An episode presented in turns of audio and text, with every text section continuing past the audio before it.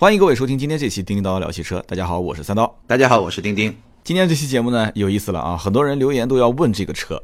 这个车呢，丁丁也是前段时间刚刚出国去试过了啊，试过这个车之后有很多想法，也是想跟我分享，也想跟大家分享。对对，我不如就一起吧。就是最近在网上非常热的阿尔法罗密欧的第一款车是一款轿车，叫 Julia。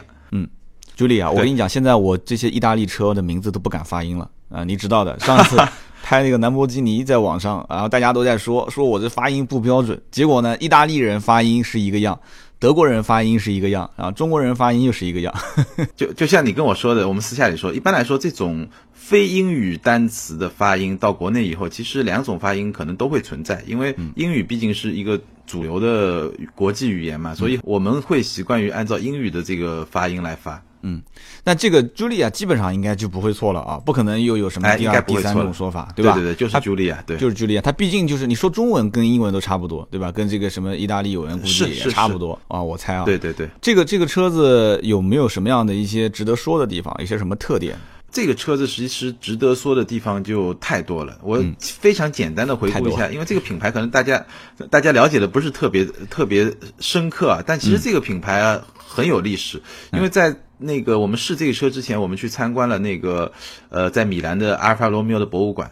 然后这个博物馆呢，呃，看下来，我最简单的说这几个印象。第一个印象呢，意大利人是一个非常任性的一个民族吧，真的是。因为 Julia 这个车呢，基本上是阿尔法罗密欧这个品牌，你可以说它是重新复兴也好，或者说说它是一个跨越式的发展也好，因为它在。欧洲其实是没有断过，但是呢，是有了 Julia 这款车以后，它才重新从欧洲走向世界。它这个车要重新去打美国市场，要打中国市场。那有了这两个市场以后，你才能说自己是一个全球的品牌嘛。嗯，所以呃，为了这个车。他们就重新修了一下他们的一个博物馆，大概是在一五年六月的时候，就前年的时候，所以说很任性，就为了一款新车的发布要走向全球，然后他就重新把自己的博物馆重修了一下。然后我看了一下博物馆以后呢，基本上最核心的就两个印象，第一个印象呢，就这个博物馆，就这个品牌是一个非常注重设计的品牌，因为我们也知道。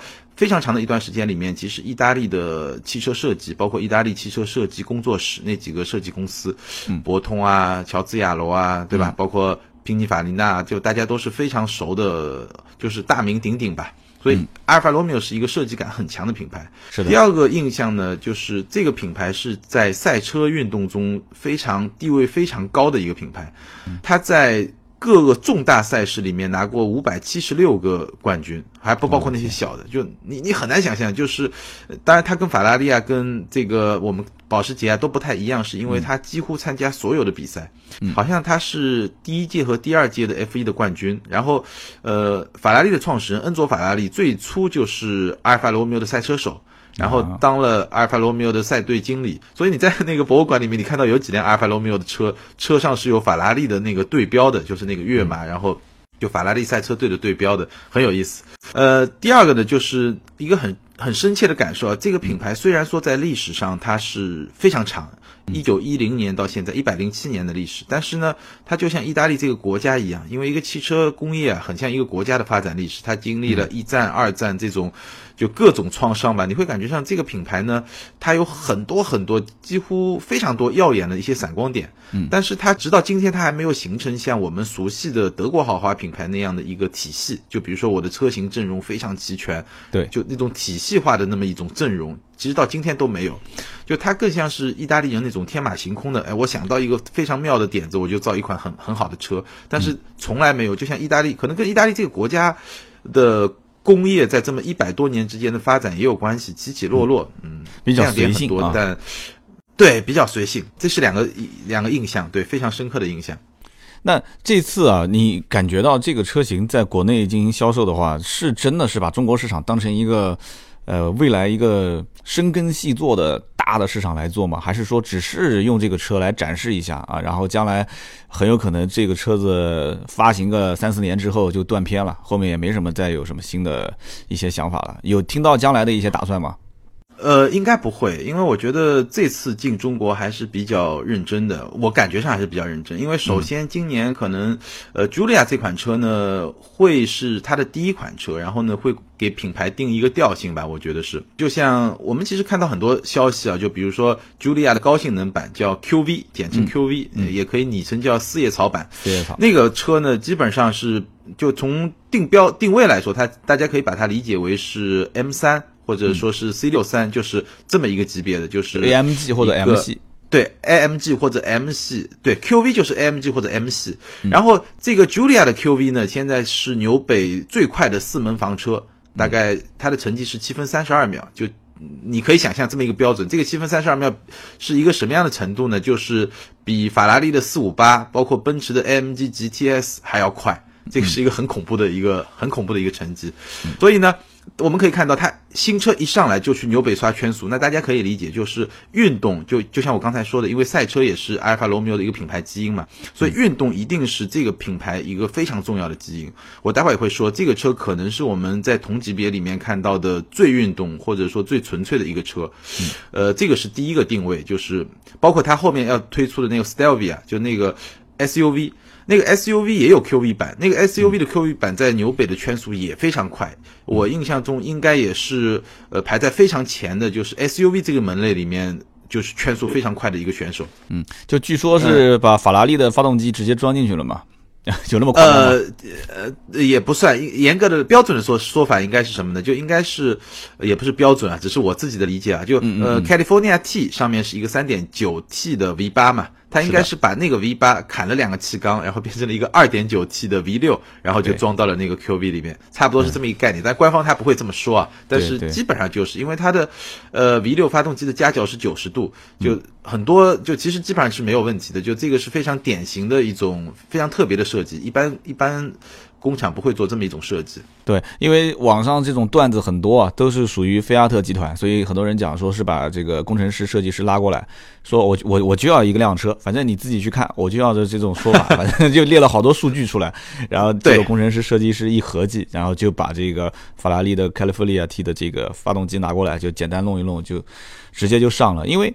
呃，就像你刚刚之前总结了那么多啊，这个设计感是阿尔法罗密欧的车迷应该讲是是是，就推崇非常推崇的嘛。然后另外一个就是，对于国内的大多数的车主来讲的话，你跟他谈说这个车拿了多少多少冠军，因为中国的赛车文化毕竟还没有普及到说，别说是一半以上的人了，就是估计百分之十到二十都没有普及。所以特别是像国外的那些赛事，所以这些冠军对于中国人来讲的话，是不是？能转换成人民币投票，我倒觉得难度比较大。但是设计这个东西是马上就能看得见的。这个设计呢，又很头疼的一件事情，就是设计它也要符合中国人，就是我们这种亚洲人的这种传统的文化，是不是对能能接受？这种车型就从我个人而言啊，因为身边最早有人是通过一些特殊渠道去买过幺五六，我记得正规渠道也有幺五六，早早年很早在菲亚特的这个 4S 店还是就是车行那时候很早，也有当时卖过一段时间。那我当时第一眼见到过这个幺五六的这个阿尔法罗密欧的时候，我觉得。我当时第一反应就是丑，这个车我当时觉得是丑哭了，你知道吗？我就觉得这么难看的车怎么会有人买？而且那哥们儿是花了将近二十来万吧，买了一辆二手车，又花了十几万去把它翻新改造了一下。所以我当时觉得真的就是我是印象中觉得这个人他只是觉得钱太太多了，他家里面很多车都 对都玩的已经实在没有意思了，他觉得他可能是要买一辆实在是路面上看不到的很难买到的，然后又有一些性能的这样的一辆车。仅此而已。嗯，但是现在这个车，等他真正的说开始在国内开专卖店了，开 4S 店了，我才突然反应过来。我觉得这个想要大众化，想要跑量，会不会是有一定的难度？包括现在，我一直也在关注所有的一些媒体报道，我感觉啊，就是负面的声音还是比较多的。负面的声音无非就那么几个。首先一个就是有人说担心质量问题，说。啊，你看啊，这个小众品牌，然后呢，意大利造的，对吧？菲亚特，我们之前不开玩笑讲嘛，菲亚特、克莱斯勒就是这种，他他说这个光这个名词就代表了多少个故障码，对吧？然后再加上它本身又是很有可能是因为现在我看到都是法拉利、呃玛莎拉蒂的这些经销商直接代理了阿尔法罗密欧的品牌，因为很是就是很很自然嘛，就可以代理嘛，对吧？本身都是在一个一个一个集团下面，所以。如果说是法拉利、玛莎拉蒂的售后去共享这个呃阿尔法罗密欧的这个售后的话，那将来保养维修的费用，那估计要吓死人了，很多人都会很担心。所以这些事情，我刚刚抛了很多问题了，你你你看，从你的方面是怎么理解的？呃，我觉得一一件一件说啊。首先，最早你说的那个呃幺五六啊那些外观，其实我身边有有朋友就非常非常粉阿尔法罗密欧，然后有很多老的阿尔法罗密欧。其实我第一感觉就看到幺五六，我看到他的车的时候，呃，我都忘了是哪一款了，反正就是那个年代的某一款。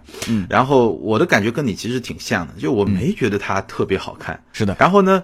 我在博物馆里面的整个感觉呢，我觉得它有几个年代是车造的特别美的，但是都比较早。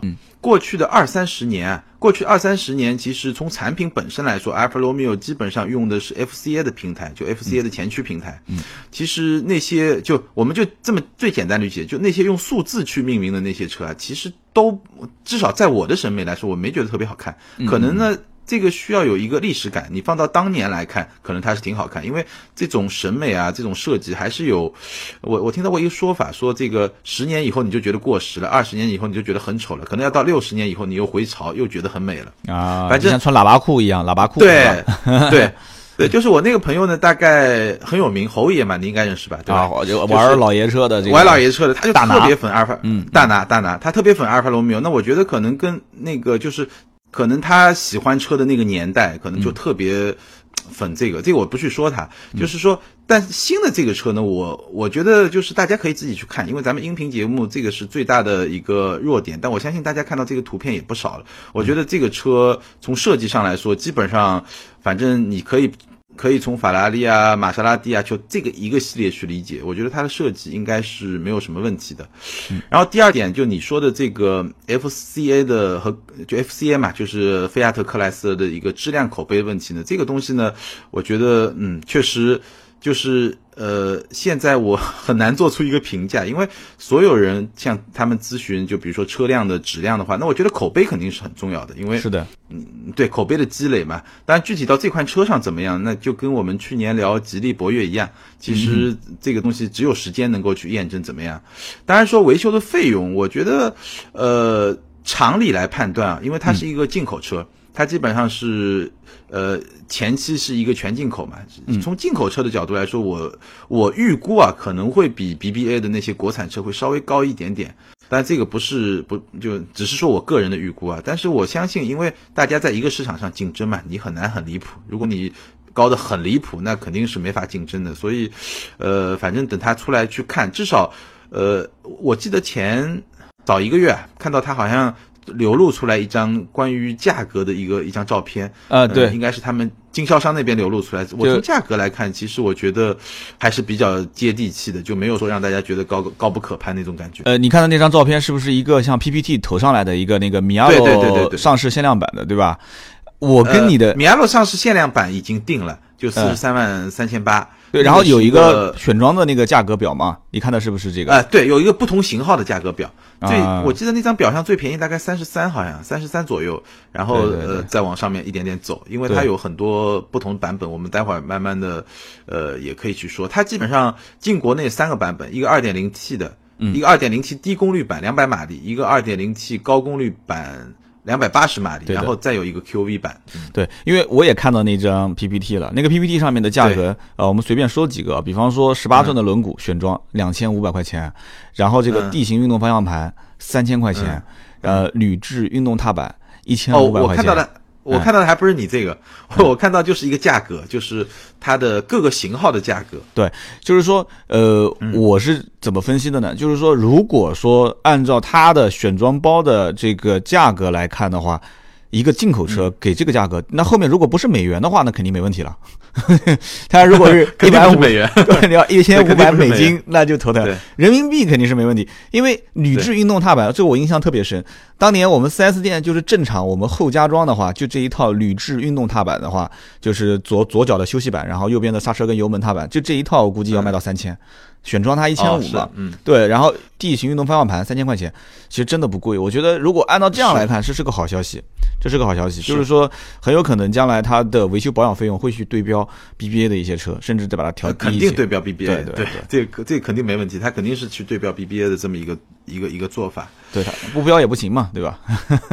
对，不标也不行嘛。然后呃，刚才说的一个，比如说设计小众化，我觉得嗯，首先看就至少我看上去这车还是挺美的，而且现在呃。因为我们录音是今天嘛，昨天其实是我们的所有的这个我去试车的这个报道的首发日，所以大家可以看到铺天盖地，就可能我们这个录音放出来的时候会也就过去三四天嘛。嗯嗯。从网上的反应来说，就是大家的呃觉得好的和觉得不好的，其实呃。至少在设计这个层面上，认可的人还是比较多的。当然，刚才三刀说到的质量这个层面，我我听到很多声音，确实也是有一些担心吧。是的，其实这个担心也是多余的嘛。刚开始上的一款车都非常正常，大家都会有一些疑虑嘛，对吧？很正常，对。然后呃，我觉得这个车啊，就我们回过头来说这车，我觉得这个车的亮点就是除了设计之外，就外观的设计之外，呃，它的。动力和操控是一个很大的亮点。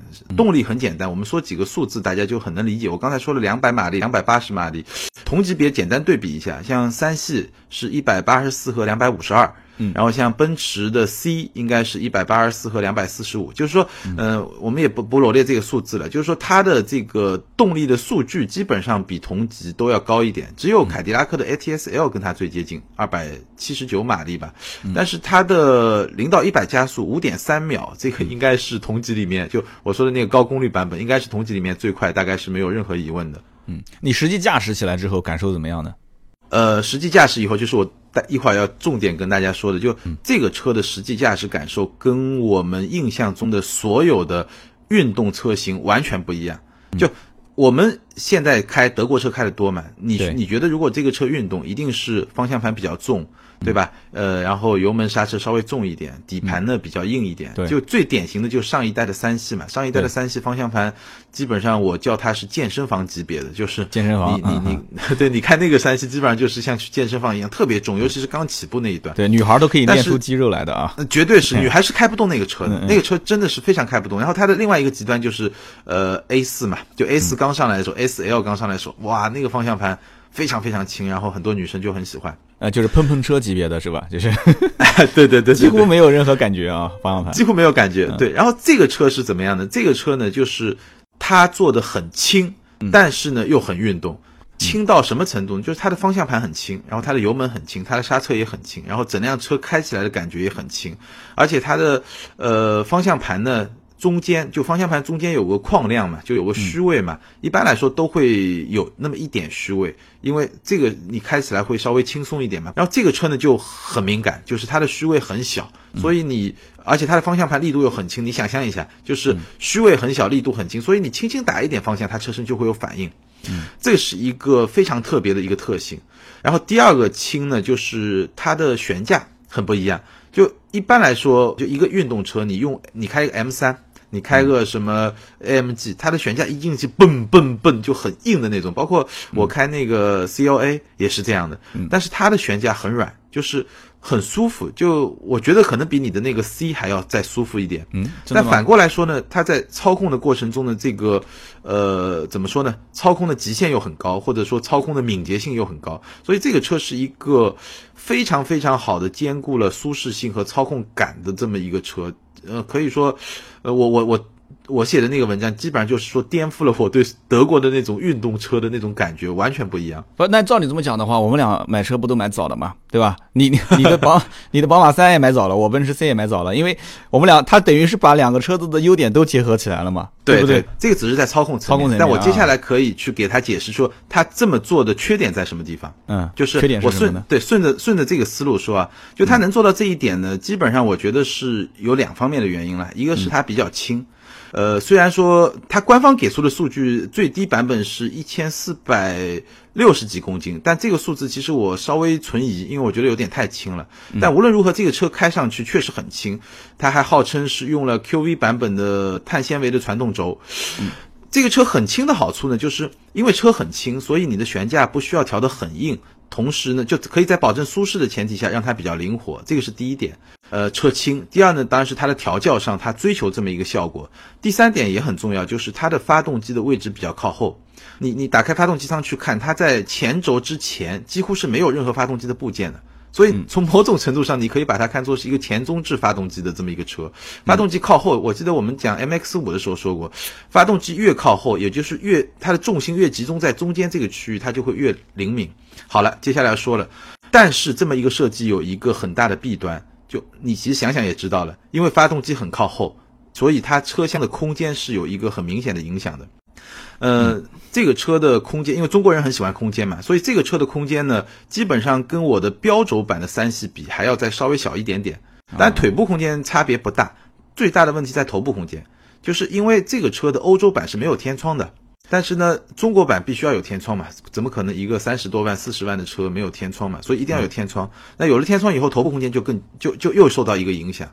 所以我刚才说的这种特性，除了说。呃，在调教上的一些做法以外，其实总的来说，它的缺点或者说它带来的一个负面影响有两条。第一条呢，极致的轻量化在这个级别的车上一定会增加成本啊。那增加成本怎么办呢？我在这个地方增加成本，我别的地方是不是应该省一点呢？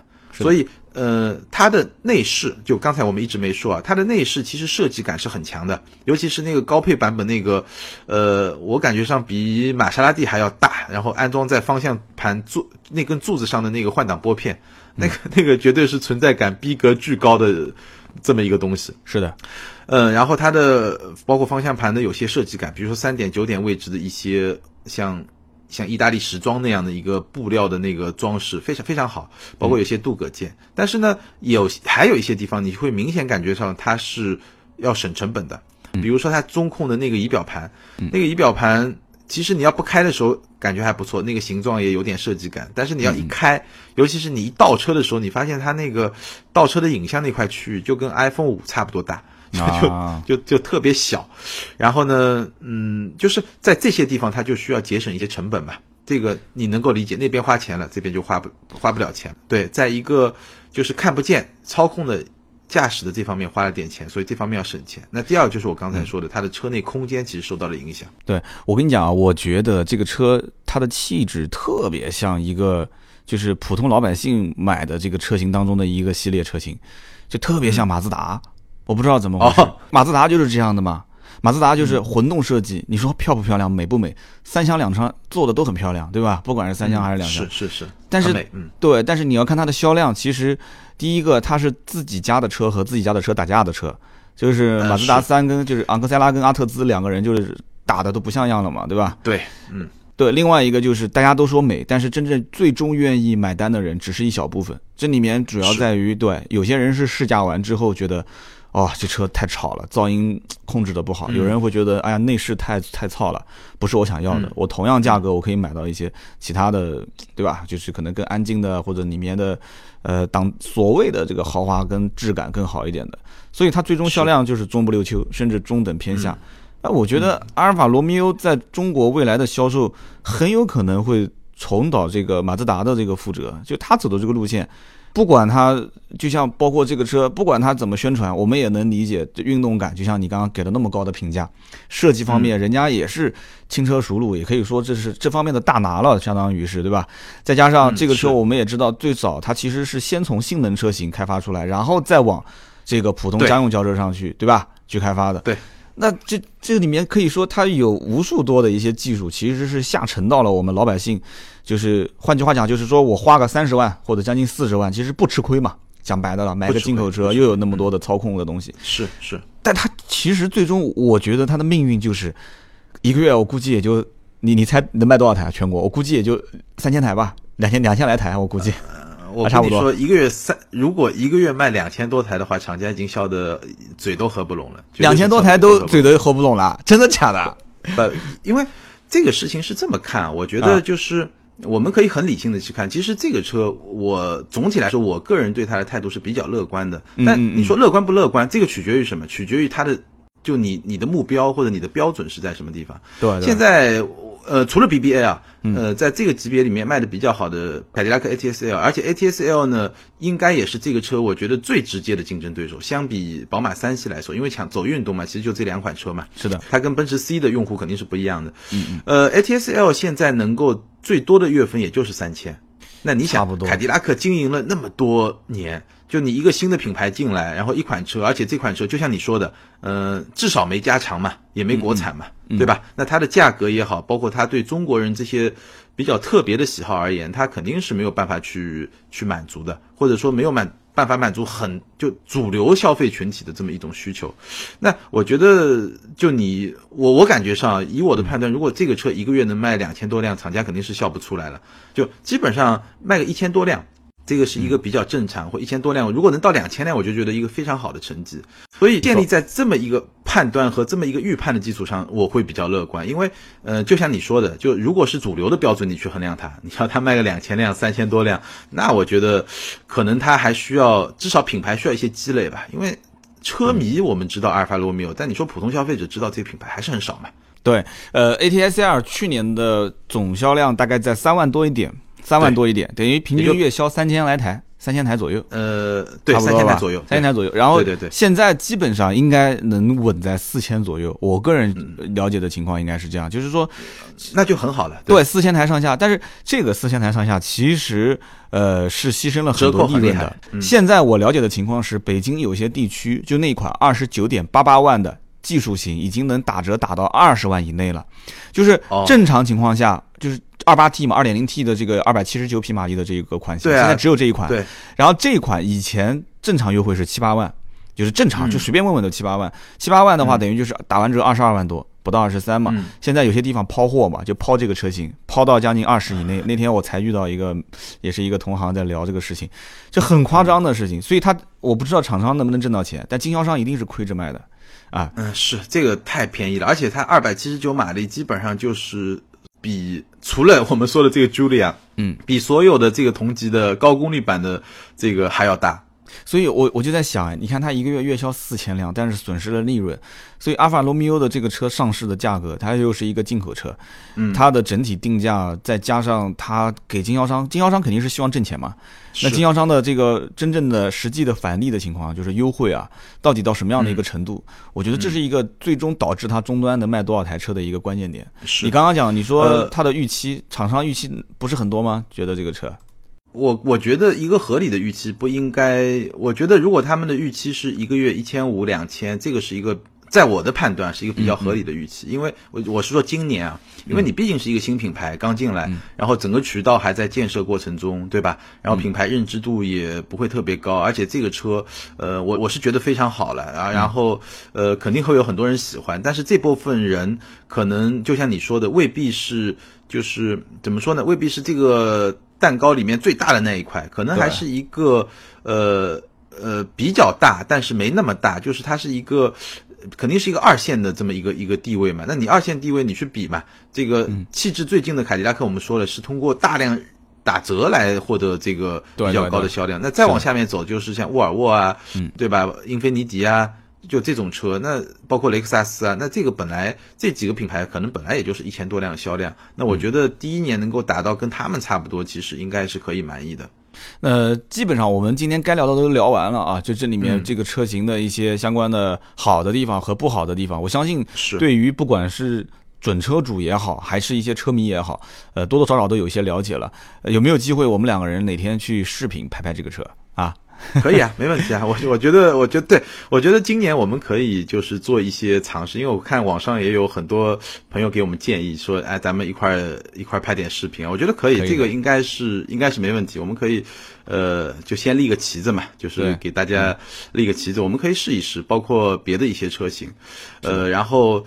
对，最后我再补充一点，就是你刚才说的这个，呃，你担心的，就比如说一些销量那些方面的问题，其实我个人，呃，第一波我不是特别担心，我担心的是，就第二波会不会，呃，中间怎么去过渡？因为第一波买他车的人一定是忠粉，就是呃，第一波买它车人可能有两种人，第一个就是忠粉，就很早就知道阿尔法罗密欧，一直就关注它，一直就想你什么时候进来，对吧？是的这波人在中在全国来看，可能几千个人，我觉得大概是有，或者几万个人，其中消费能力可能有几千个人。有道理那。这个能支持他第一波，然后还有一种呢，可能就任性，就我就看的这个车长得好看，就像我身边有些朋友，呃，当年买 CLA 就是说，哎，我就觉得这车长得好看，也不管 也不管你价格、性价比、进口，你看 CLA 现在在终端价格还很坚挺，对，4S 店那儿还还要等车，对吧？